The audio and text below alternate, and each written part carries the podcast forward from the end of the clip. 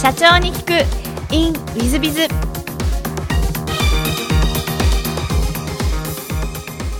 本日の社長に聞く in ウィズビズは角前久和社長様でいらっしゃいます。株式会社カラーズの代表取締役でいらっしゃいます。まずはプロフィール経歴の方をご紹介させていただきます、えー、1982年、えー、大阪府ご出身でいらっしゃいます。えー、信州大学理学部卒業後広告制作会社にご入社。その後ウェブコンサルティングファームを得て2013年に株式会社カラーズを創業されていらっしゃいます、えー、本日はよろしくお願い申し上げます。お願いします、えー、まず最初のご質問ですが、えーと、ご出身は大阪の吹田でいらっしゃいます、はい。えー、小学校中学校時代はどんな幼少期を過ごされましたでしょうか？あ、まあ、あの小学校の時はあの水泳と少年野球をこうずっとやっていたっていうような感じですね。でなんかあのキャプテンとかなんかやらされたりみたいななんかそんな感じの小学生でしたね。いやかかなり活発な。まあそうですね。あの親が結構転勤族でなんかすぐこう輪の中にピュッと入るために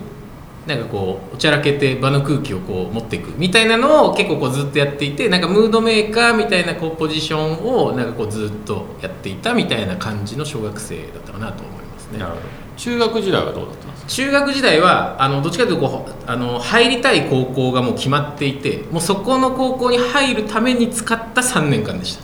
もうひたすら勉強と頭部活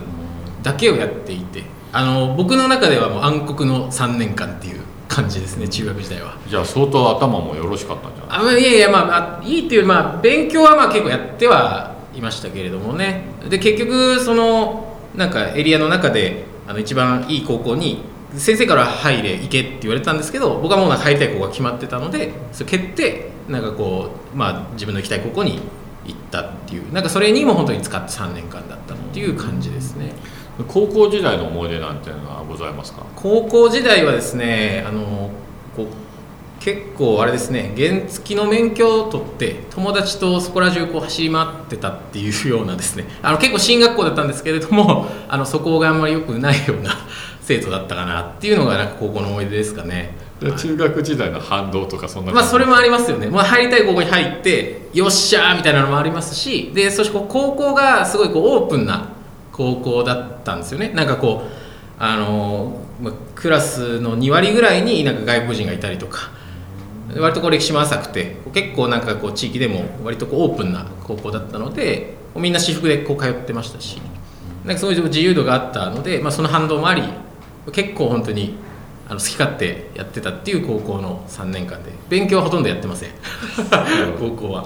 えっと、それですがあの信州大学に、はい、も理学部理系に受かられてとか、はい、やっぱりもともと頭がよろしかったんじゃないかないやまああの好きな科目が結局はやっぱり数学とか理科とかあの辺がまあ割と得意で文系科目は全くダメっていうのがもともとあったのと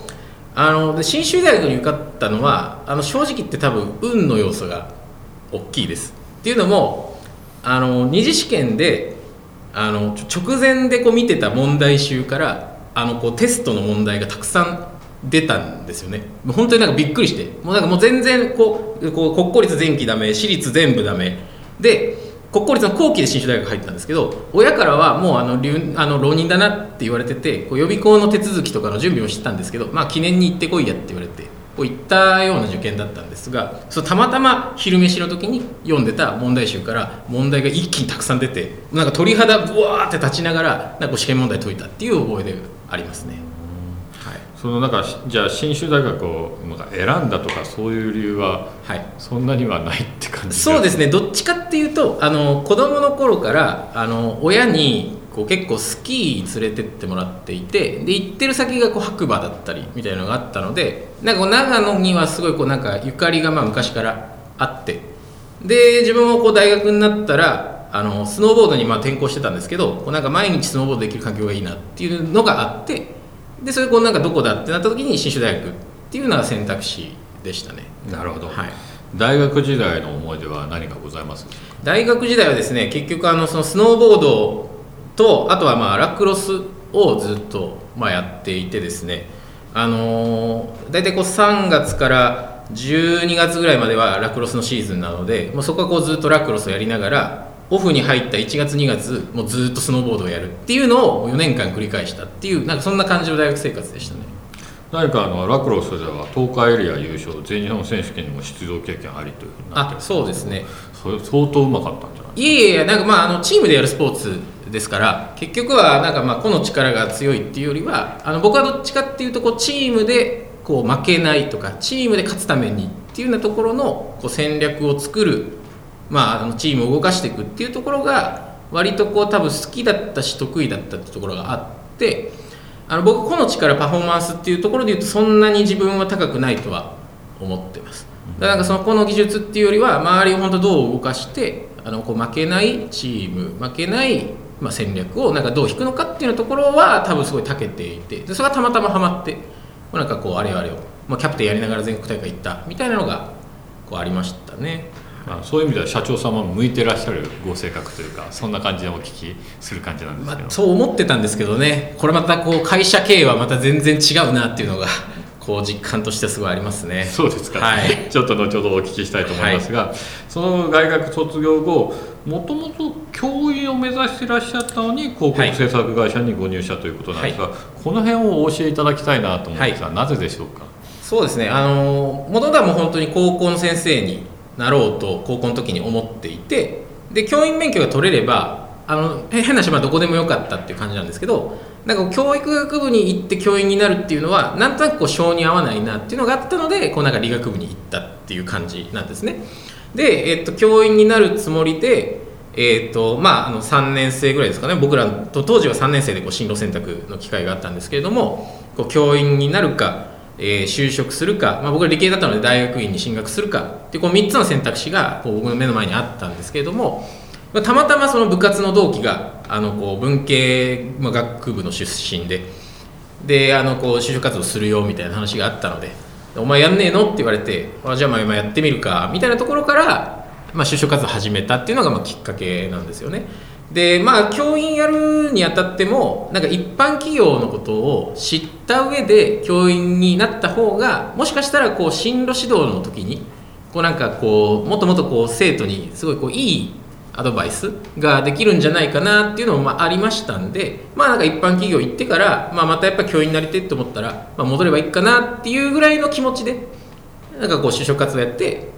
なんかこう入ったっていう感じですかね。なるほど、はい。一番最初に選ばれた会社は広告制作会社ということでいらっしゃいまして、はい。えー理系の方が広告制作会社っていうのは珍しいんじゃないかなと思うんですけども。そうですね。何か選ばれた理由っていうのはありますか？あまあ、僕らはもともとその学問のところで言うとやっぱその地質学の専攻だったのでやっぱこう一般的には大学院まで行ってでそこからこう専門分野にこう入っていくっていうここがまあまあ道としてはオーソドックス。でやっぱこう学部生の時にやっぱその専門の道っていうようなところはやっぱなかなか難しいっていうのはまず一つでしたね。で、まあ、どの道教員に戻るっていうなんかこう思いもあったのでどうせだったらなんかめちゃくちゃ面白いことやってて社長がめちゃくちゃ面白い会社に行こうっていう、まあ、そういう選択軸でこう会社選びをしてたんですね。でたまたまその当時あのリクナビですよリクナビをエントリーしてこうダラダラダラっとこう会社見てた時になんかちょっとこう変わったことやってて社長もちょっとなんか変わってそうだなっていう会社が一社目に留まってでその会社に初めてこうエントリーシートを出したっていうのがこう就職活動スタートだったんですけれどもご縁があって結局その会社から内定が出たので結局まあ最初に自分がなんとなくいいなと思った会社なんでってってこう結局そこを選んで入ったっていう感じですね。じゃあ就職活動もあんまり苦労されなかったとかそんな感じでいらっしゃいます？まあそうですね。なんかあんまりそのたくさん何十社もなんか受けてるっていう感じはないですしただでもあの選考がすごい長くてですね。あの他の会社はもっと後から、えー、とエントリーが始まってもっと早めに結論が出てたんですけどその会社はなぜか知らないけど半年ぐらいかかってですね。12月の末に会社説明会行ったんですけれども結局内定が出たのが6月ぐらいで一番最後だったんですね。でそれまでに内定数社出てたんですけれどもちょっと結論どうですかどうですかって言われてたのをちょちょちょっと待ってくださいちょっと待ってくださいってこうずっとこう返事しながら、まあ、結局最後最終面接で社長が出てこられてなんかまあ一緒にやろうみたいな話になりおおまあまあこれがまあなんかこの社長のところで働きたいと思って就職活動始めて、まあ、こういう形になったんだとしたら、まあ、これはご縁なのかなと思って、まあ、入ったっていう感じなので苦労してないっていう感じまあまあそのダメだったらまあ教員になるなり大学院に行くなりまあまあそれはいいかっていう感じだったので、まあ、そういう意味では肩の力が抜けた就職活動だったかもしれないですね。なるほど、はい。まあ、あの広告制作会社にいらっしゃった時の思い出なんて何かございますあそうですね、あのーこう結構広告制作会社なんですけど、まあ、どっちかっていうと僕の部署は建築寄りの仕事をしていて、あのーパチンコ屋さんとかラブホテルをこう改修してあのこうリニューアルオープンさせていくっていうような部署だったんですね。であの、まあ、やっぱ現場があの僕は関西、まあおまあ、大阪支社にいたんですけれども営業範囲がですねあの北陸近畿中四国っていうもうどでかい範囲をこうカバーしていてで当時いた先輩たちがやっぱこう近い関西エリアのお客さんってみんなやっぱ抑えてるんですよだから必然的にこう回ってくるお客さんってやっぱりこう北陸のお客さんだったり四国のお客さんだったりっていうのが結構あってで一番大変だったのは真冬の12月にあの富山県の黒部市であのこう建築の現場があってで工事がちょっと伸びちゃってで終わったのが夜の10時半だったんですよね。夜の10時半に黒部市で終わって次の日朝7時に愛媛県の今治市に行かなきゃいけないっていう。であのナビ叩いたら700キロって出てその700キロをもう夜通し寝ずに運転して次の日の朝現場に行ったっていうのは思いとしてありますね。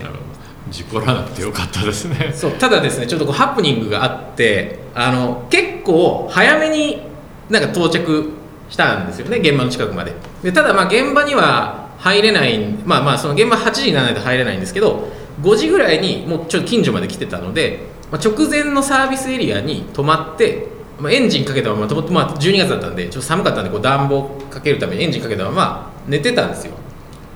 で7時ぐらいにふっと目が覚めたらあのエンジン止まってたんですね。ガソリンがなくなったんですよ。でただまあサービスエリアに止まってて目の前にガソリンスタンドがあってでもエンジンかかんなくてやばっつってこう車ぐわーっとこう揺すってタンクに残ってるあのガソリンあの最後ちょっと入れてカカカカカってかけてでガソリン入れてなんか現場行ったとかっていう中でそういうちょっとハプニングもあったりみたいな。そこはなんか一番なんかこう面白かったですね。なんか思い出としてすごい残ってます。なるほど。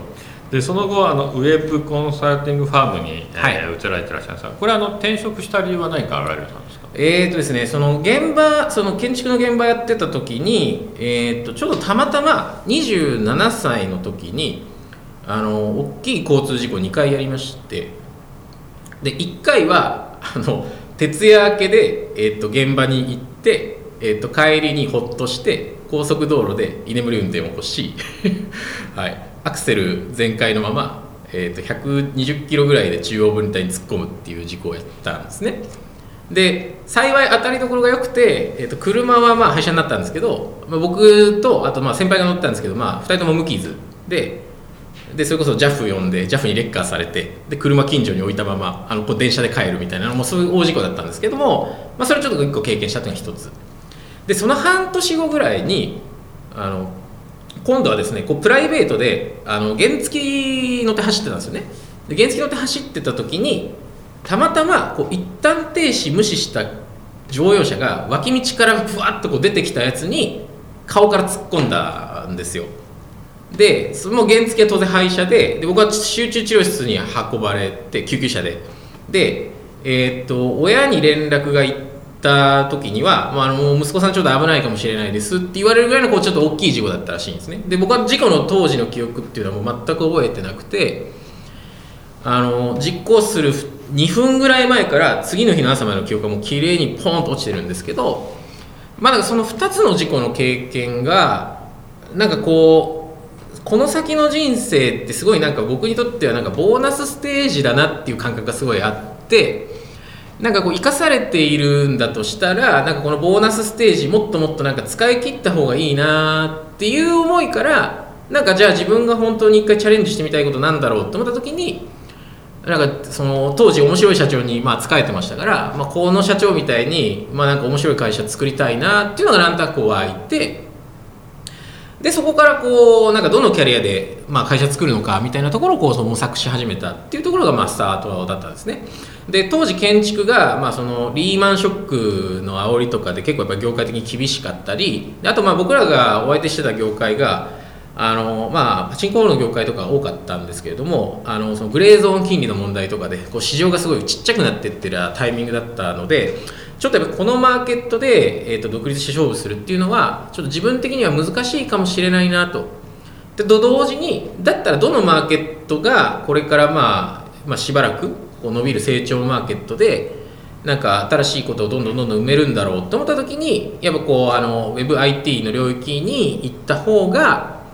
まあ、もしかしたらこう可能性が広がるんじゃないかっていうのがあってでこう29の時にあの WebIT 系の会社にこう転職しようとしてこうなんかこういろんな会社こう調べ始めたっていうところがまあきっかけですね。はい、なるほど。そのウェブコンサルティング会社さんでの思い出なんか何かございますか？あもうそこはあのこうどっちかっていうと本当にもう独立するために行ったっていう形なのであのこうなんていうんですかね。こう取れるノウハウ覚えられるノウハウはもう全部吸収しようっていうのがすごいありましたからあの当時もう結婚して妻いたんですけど妻がちょっと狂ったように仕事してたよねっていうぐらい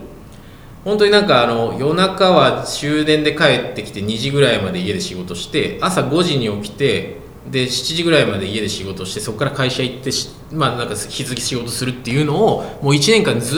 っとやっていたみたいな感じですね。でその時に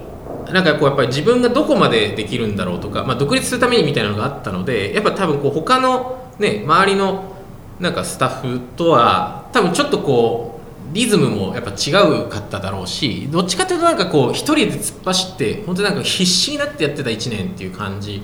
でしたね、うん、やっぱこれ IT の領域のこととかも全然分からなかったし。でその会社はその1社目と違ってあのこうすごいやっぱで高学歴の優秀な新卒社員とかがこうやっぱたくさんいてですね。でそういう子たちがすごいなんかこうロジカルにこうなんか事業を進めていくようななんかそのチームでなんかこう僕はどっちかっていうとのぶしみたいな働き方をずっとしてきた僕がどうやって関わるとなんかまあ勝負できるのか。この人たちになくて僕にあるものは何なんだろうか。とかなんかこうで、まあ、僕はなんかこうやっぱりこうな遅れてきた感がやっぱすごいあったのでなんかそれをこう挽回するために本当にどどこまでこう頑張らなきゃいけないのかみたいなところがもう全く見えないままとりあえずアクセル踏み切ってなんかこう仕事してたっていうのがなんかこう思い出としてはありますね。だからなんか楽しいっていうよりはなんかすごい何かに追われてすごいずっと1年間仕事駆け抜けてきたっていう感じがすごいあります。なるほど。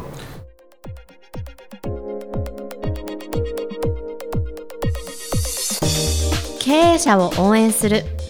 社長の孤独力。番外編。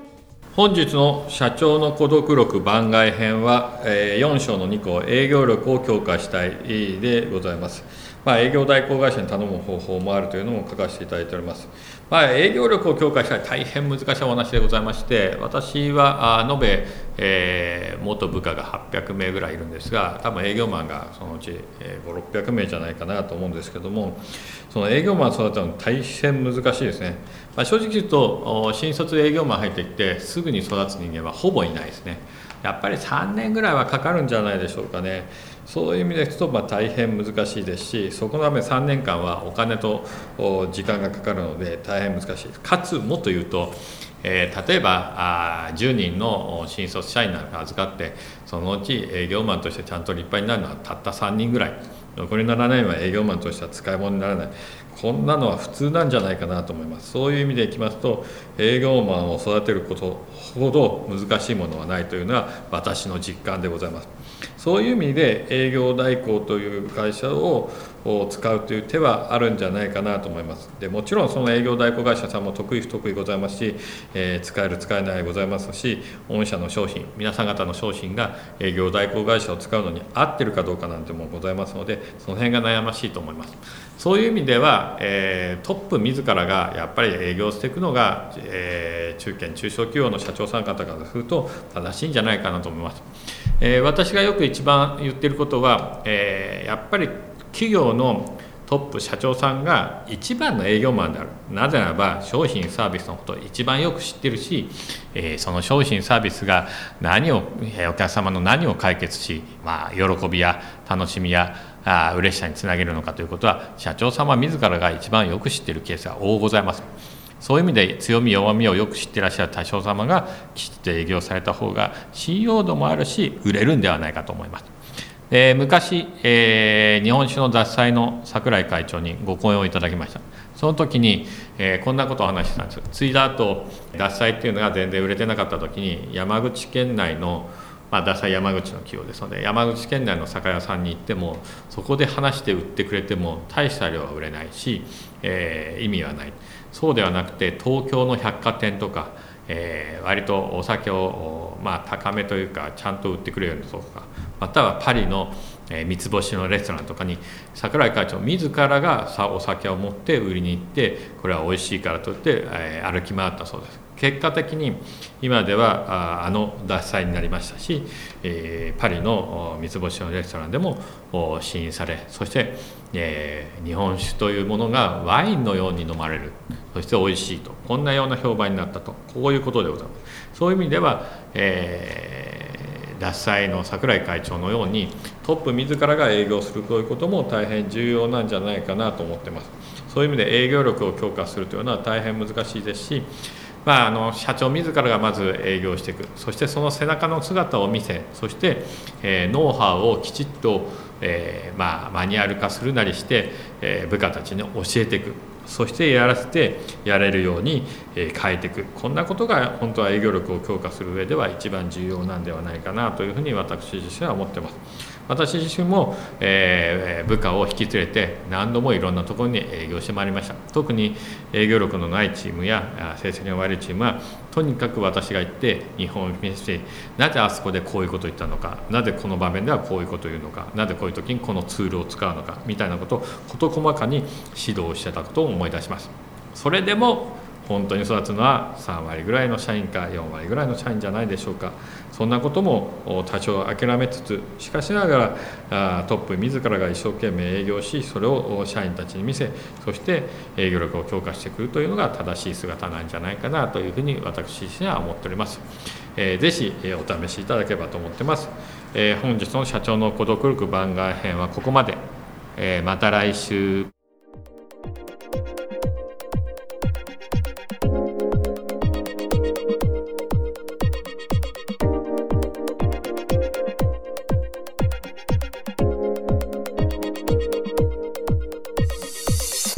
本日も社長に聞く in WizBiz をお聞きくださり誠にありがとうございました、えー、この番組は2017年1月から毎週配信を続けております。これまでにたくさんの成功社長成功経営者のインタビューをお届けしてまいりました。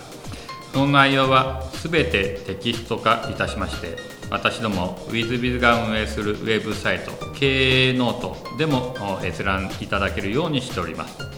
音声だけでなく文字で読み返すことで新たな発見や気づきがあり皆様の会社経営に役立つヒントがきっと見つかるのではないかと思いまして、えー、サイトの方にもさせていただいてます。是非ネット検索で経営ノートスペース社長インタビューと入力いただき経営ノートのサイトをご覧になっていただければというふうに思っております。本日の社長に行く e ムイズではここまで。また来週。